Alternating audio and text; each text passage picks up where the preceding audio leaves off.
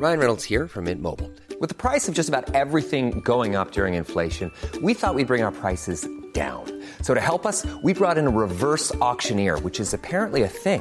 Mint Mobile unlimited premium wireless. Ready to get 30, 30, bit to get 30, bit to get 20, 20, 20, bit to get 20, 20, bit to get 15, 15, 15, 15 just 15 bucks a month. So, Give it a try at mintmobile.com slash switch. $45 upfront for three months plus taxes and fees. Promo for new customers for limited time. Unlimited more than 40 gigabytes per month. Slows. Full terms at mintmobile.com. Rock et Folk Radio. Rock et Folk Radio, c'est l'album de la semaine. Et cette semaine, nous allons aller dans un territoire qu'on visite peu, à savoir la bande originale de films. Mais pas vraiment, je vous explique. Cette semaine, nous avons la chance eh bien, de recevoir l'excellent Carpenter Brut, l'artiste français, juste avant un zénith euh, qui s'annonce totalement plein, sort un nouvel album, excellent album qui s'appelle Laser Terror. Un album qui est le deuxième d'une trilogie, un album hyper puissant, drivé par des claviers incroyables, et toujours évidemment bande originale, comme je le disais, d'un film d'horreur, mais un film qui n'existe pas vraiment. Alors commençons par la musique. Moi, quand je l'ai écouté, je me suis senti vraiment pour le coup hyper puissant. J'avais l'impression que tout allait vite autour de moi. J'avais l'impression d'être une sorte de super-héros, d'être insubmersible. Du coup, je lui ai posé cette question d'où vient cette puissance? J'ai quand même essayé de, de, de, de, de- mettre le, paquet, on va dire, hein, sur la puissance. Je cherchais pas forcément à faire quelque chose de violent, tu vois, mais, mais quelque chose de massif et de, euh, de beaucoup plus profond que, que ce que je faisais avant, quoi.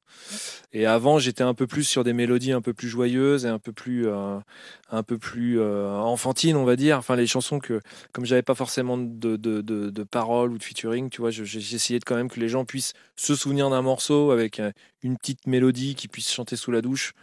Pas très compliqué, euh, la la la quoi. Et, euh, et sur celui-là, j'a- j'avais quand même pour, euh, pour ambition de, de, de, de, faire un truc beaucoup plus mûr et qui suit aussi la, la, la, la, la- maturité entre guillemets du, du personnage, tu vois, qu'on suit depuis les Ortiz quoi. Les Ortiz étaient beaucoup plus légers, beaucoup plus euh, glam, un peu plus flamboyant, néon, rock, rock années 80. Celui-là, il est un peu plus industriel, un peu plus sombre, un peu plus euh, 90 quoi.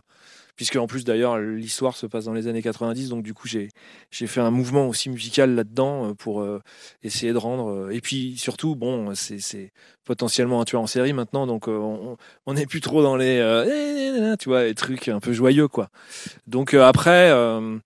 euh, c'est marrant ce que tu dis parce que en, fait j'essaye quand même toujours de, de, de, de poster, enfin pas de poster mais de placer les gens dans une atmosphère par les morceaux.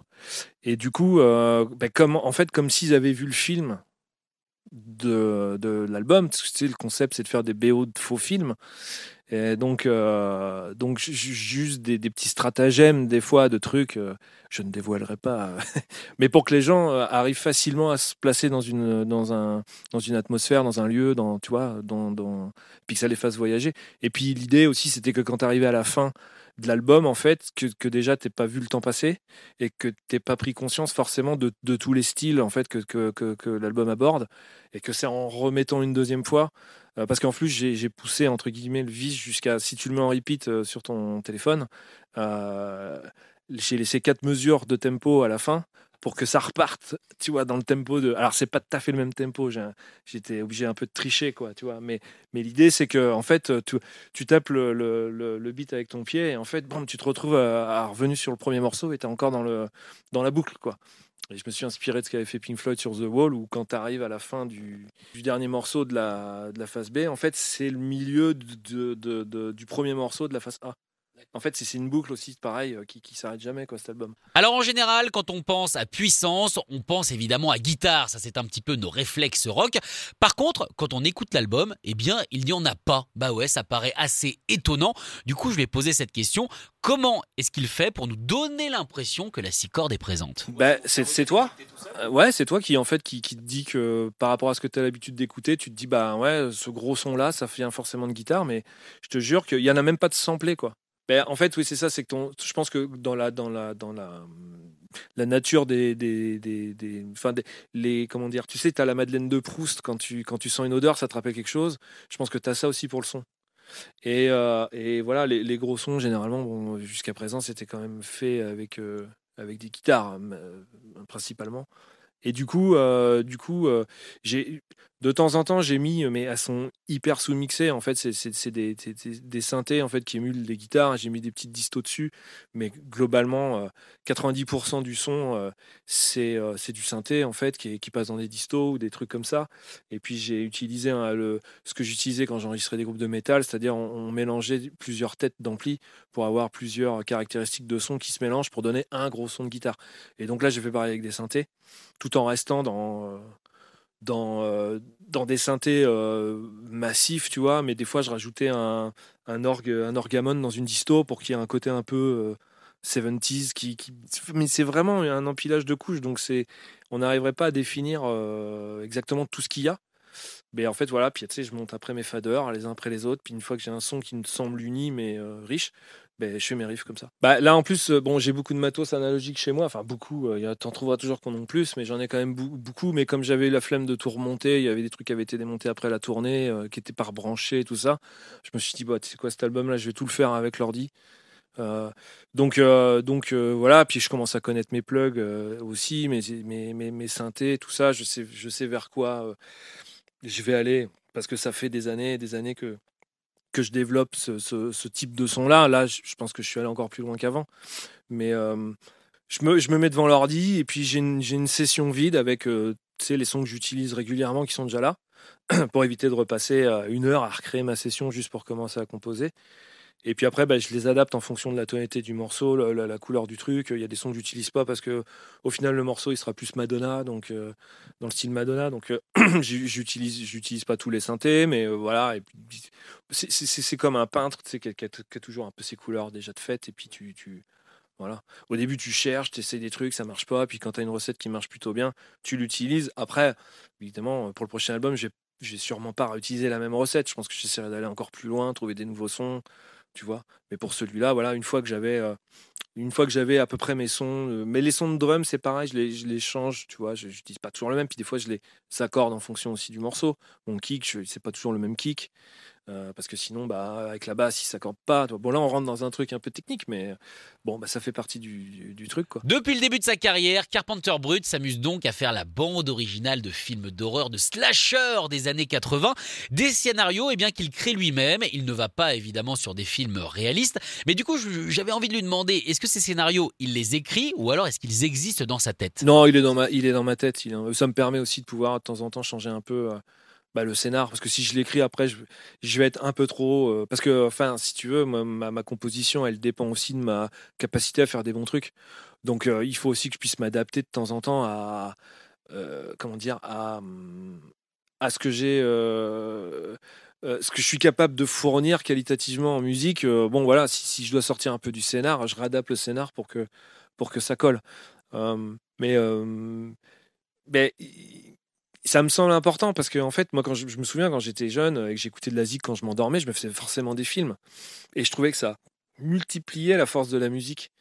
Après, je tiens quand même à préciser que euh, même moi dans ma tête, je ne sais pas si euh, il, est- il tue vraiment les gens. C'est-à-dire que j'ai pas défini euh, si euh, c'était des, parce que en fait j'utilise le fait que c'est sex drugs et rock and roll puisque c'est une star de, et donc en fait on tu vois déjà dans le clip Imaginary Fire on, on en comprend à la fin qu'il se fait un shoot euh, tu vois euh, et donc il, a des visions donc on sait pas s'il se venge réellement ou, pas. Donc je laisse ça en suspens en fait. Voilà. C'est une vraie rock star par contre ça pour le coup c'est vraiment un, mec qui a réussi dans, la musique et qui est hyper connu. Mais voilà. Est-ce que est-ce que c'est c'est sa vengeance elle est juste euh, imaginée et euh, enfin c'est une envie ou est-ce qu'il passe vraiment à l'acte? Ça on sait pas Alors forcément, quand on parle de scénario, alors forcément, quand on parle de scénario, on parle d'histoire. En général, c'est assez lié. Euh, mais lui, le scénario, eh bien, on ne l'a pas, on ne le voit pas, comme il l'a dit. Il existe dans sa tête seulement. Du coup, est-ce que pour lui, ça gêne la compréhension de l'album, ça gêne la compréhension de ce qu'il a voulu faire en tant qu'œuvre? Oui et non, parce qu'en fait, tu sais, le, principe de la musique de film, c'est de, raconter euh, l'histoire euh, sans qu'on. Pour, accompagner les images. Une fois que tu as vu les images du film, tu peux réécouter la musique toute seule et tu te refais le film dans ta tête. Donc c'est pour ça que moi je donne quand même des petits codes, tu vois, visuels, pas mal. euh, et puis les titres aussi, ils sont toujours un peu. ils donnent un orienté, voilà. Tu vois, des stalkers et Nightcrawler, on a bien compris que la journée, il cherche et puis la nuit, il attaque, quoi.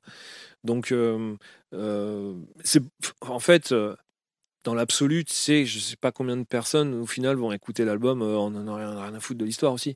C'est- chacun fait ce qu'il en veut après du, disque, tu vois. Moi, c'est comme quand j'écoute Pink Floyd The Wall, euh, je vois pas forcément le film, forcément dans chaque scène.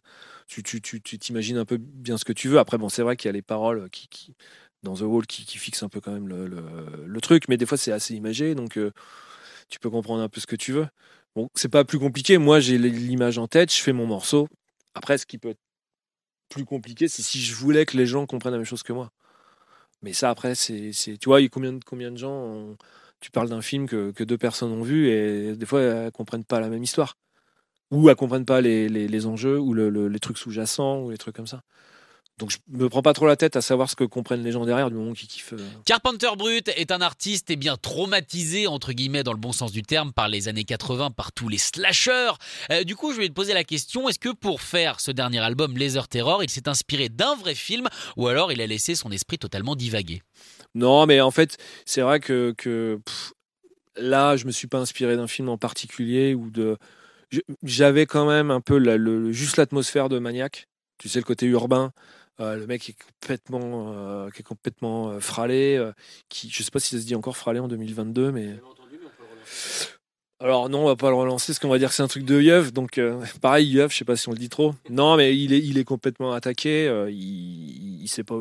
Enfin, tu vois, il est avec ses mannequins, il scalpe les, les, les femmes et il. Ah, Moi, j'adore l'atmosphère parce que je trouve que c'est hyper malaisant et euh, je pense pas qu'un film soit forcément là pour te, toujours te brosser dans le sens de ce que tu as envie de voir, quoi. Tu vois, c'est bien aussi quand tu es confronté à des trucs un peu, euh, un peu contre nature, quoi. Et Maniac, je trouve qu'il va assez loin dans le délire à ce niveau-là.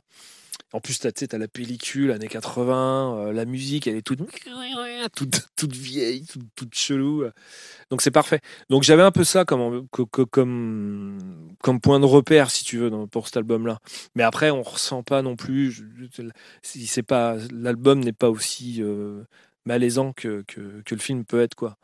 Mais c'est un mélange de plein de choses, tu vois. C'est un mélange de- de- de- de- d'inspiration de, groupe, de films, de, peut-être un article que j'ai lu. euh, Le dernier album de Carpenter Brut, Laser Terror, vient de sortir. Il est excellent, il est hyper puissant. Il nous plonge, donc comme je le dis, hein, dans ce film de slasher à base de couteaux. Et surtout, au travers de ce personnage qui s'appelle Brett. Et je lui ai demandé, est-ce que ce personnage, ce tueur, il l'aime ou pas? Bah, euh, on m'a déjà demandé, et en fait, je l'aime autant que j'aime Dark Vador. C'est-à-dire que euh, Dark Vador, euh, j'adore le personnage Dark Vador, mais parce qu'on aime les méchants dans les films. Euh, si tu fais, si tu transposes ça dans la vie réelle, bien sûr que non. Tu vois, ce gars-là peut être dangereux. Mais là, comme c'est un personnage de fiction, je rappelle à tout le monde que c'est de la fiction, qu'on est là pour se marrer. Oui, je l'aime. En fait, je te dis que je l'aime autant que Dark Vador. Non, en fait, je crois que je préfère quand même Dark Vador. Bah, en fait, je, je l'aime, je l'aime bien parce que il me permet de raconter une histoire, tu vois? Mais je l'aime pas parce qu'en fait, c'est, bah, c'est le méchant, quoi. Enfin, il- tu vois, il, il abuse des gens, il est potentiellement dangereux, c'est pot- potentiellement meurtrier. Donc en fait, non. Mais c'est vrai que je mets plus en avant le méchant que ce qui va courir à sa perte. Mais c'est euh, Portrait of a Serial Killer, par exemple. C'est, voilà, on s'intéresse quand tu as des reportages euh, euh, euh, des documentaires qui s'intéressent à, à des Jane ou, euh, des, mecs comme ça, tu vois, on peut pas dire que le réalisateur prenne parti, quoi. C'était souvent plus attiré par le côté malsain de l'histoire et d'essayer de comprendre comment les gens euh, sais, ça, part d'un bébé euh, qui, joue avec des petites balles ou avec un petit bâton et ça finit, il découpe des meufs et, il refait des, peaux, enfin des habits avec la peau des, gens et tout. Euh, c'est quoi le parcours, tu vois? Mais c'est intéressant parce que tu vois, moi, Joker, le dernier Joker en date là de Todd Phillips, je crois que c'est ça. Euh, bon, moi, j'ai adoré. Tu vois ce que je veux dire? Mais il a quand même eu son lot de, de, de, critiques en disant oui, et comment on peut présenter un personnage comme ça, machin? Et les mecs, en fait, vous nous faites chier parce que on, on- est dans de la fiction, on est dans de l'art, on est dans de la création, tu vois? Et il n'y a pas à chaque fois faire ce parallèle avec la vraie vie. D'accord? Si tu es dérangé par l'histoire que ça raconte, ben, comme il y en a des milliards de films que tu n'as pas vus, tu vois, tu fais pareil avec celui-là, tu le regardes pas, si, si tu peux pas accuser le coup, quoi, si ça te gêne. Et maintenant, en fait, euh, les gens euh, passent plus de temps à gueuler sur les trucs qu'ils aiment pas, donc ce qui fait que tu découvres plus rien. parce qu'au final, tu, tu vois que des gens qui se plaignent. Et, et du coup, ça veut dire que les studios de cinéma euh, les plus euh, pécuniers, enfin ceux qui veulent faire le plus de mailles, nous sortent des trucs qui sont complètement indolores. Euh, avec des super-héros où tu vois, faut y aller mollo, euh, c'est-à-dire on fait plus ci, on fait plus ça. Et quand t'as des mecs qui veulent encore faire des films avec des. Enfin, tu me parles de Suicide Squad, euh, bon, les méchants, euh, c'est- des méchants gentils, c'est des méchants BD, quoi. Tu vois. Bah, Enfin, en même temps, ceci dit, c'est ça. C'est des comics. Bon, les comics. voilà, c'est pas vraiment méchant non plus. Ah, ça n'empêche pas que c'est cool. Euh, oui, en plus, t'as raison, c'est d'ici. Ça n'empêche pas que c'est cool. Enfin, tu vois, moi, dans l'absolu, tout me va, quoi. Mais euh, ce que je veux dire, c'est un... moi, je trouvais intéressant le, le, le, le- en fait le problème qu'il a eu euh, Todd Phillips avec son Joker, c'est qu'il l'a rendu trop humain. Mais il y avait eu la même chose avec la chute. Je pense que l'art doit rester un, un divertissement, tu vois, qui va plus ou moins loin près des, de, des certaines lignes, qui va chatouiller. Et les gens, les plus gênés s'en vont, quoi. Je veux dire, tant que ça reste, tant que ça reste euh, de l'art et que c'est pas juste de la provocation ou tu vois, ou, ou que ça fait l'apologie pour le coup de, de trucs dégueulasses, moi ça me va. On remercie Carpenter Brut d'avoir été notre invité. On a été très content, très honoré de le recevoir. On rappelle que son album Laser Terror vient de sortir et qu'un zénith quasiment plein est déjà annoncé. Écoutez tous les podcasts de Rock Folk Radio sur le site rockandfolk.com et sur l'application mobile. Hi, I'm Daniel, founder of Pretty Litter. Did you know cats tend to hide symptoms of sickness and pain? I learned this the hard way after losing my cat, Gingy. So I created Pretty Litter, a health monitoring litter that helps detect early signs of illness by changing colors, saving you money and potentially your cat's life. Pretty Litter is veterinarian developed, and it's the easiest way to keep tabs on your fur baby's health right at home. Go to prettylitter.com and use code ACAST for 20% off your first order and a free cat toy. Terms and conditions apply. See site for details.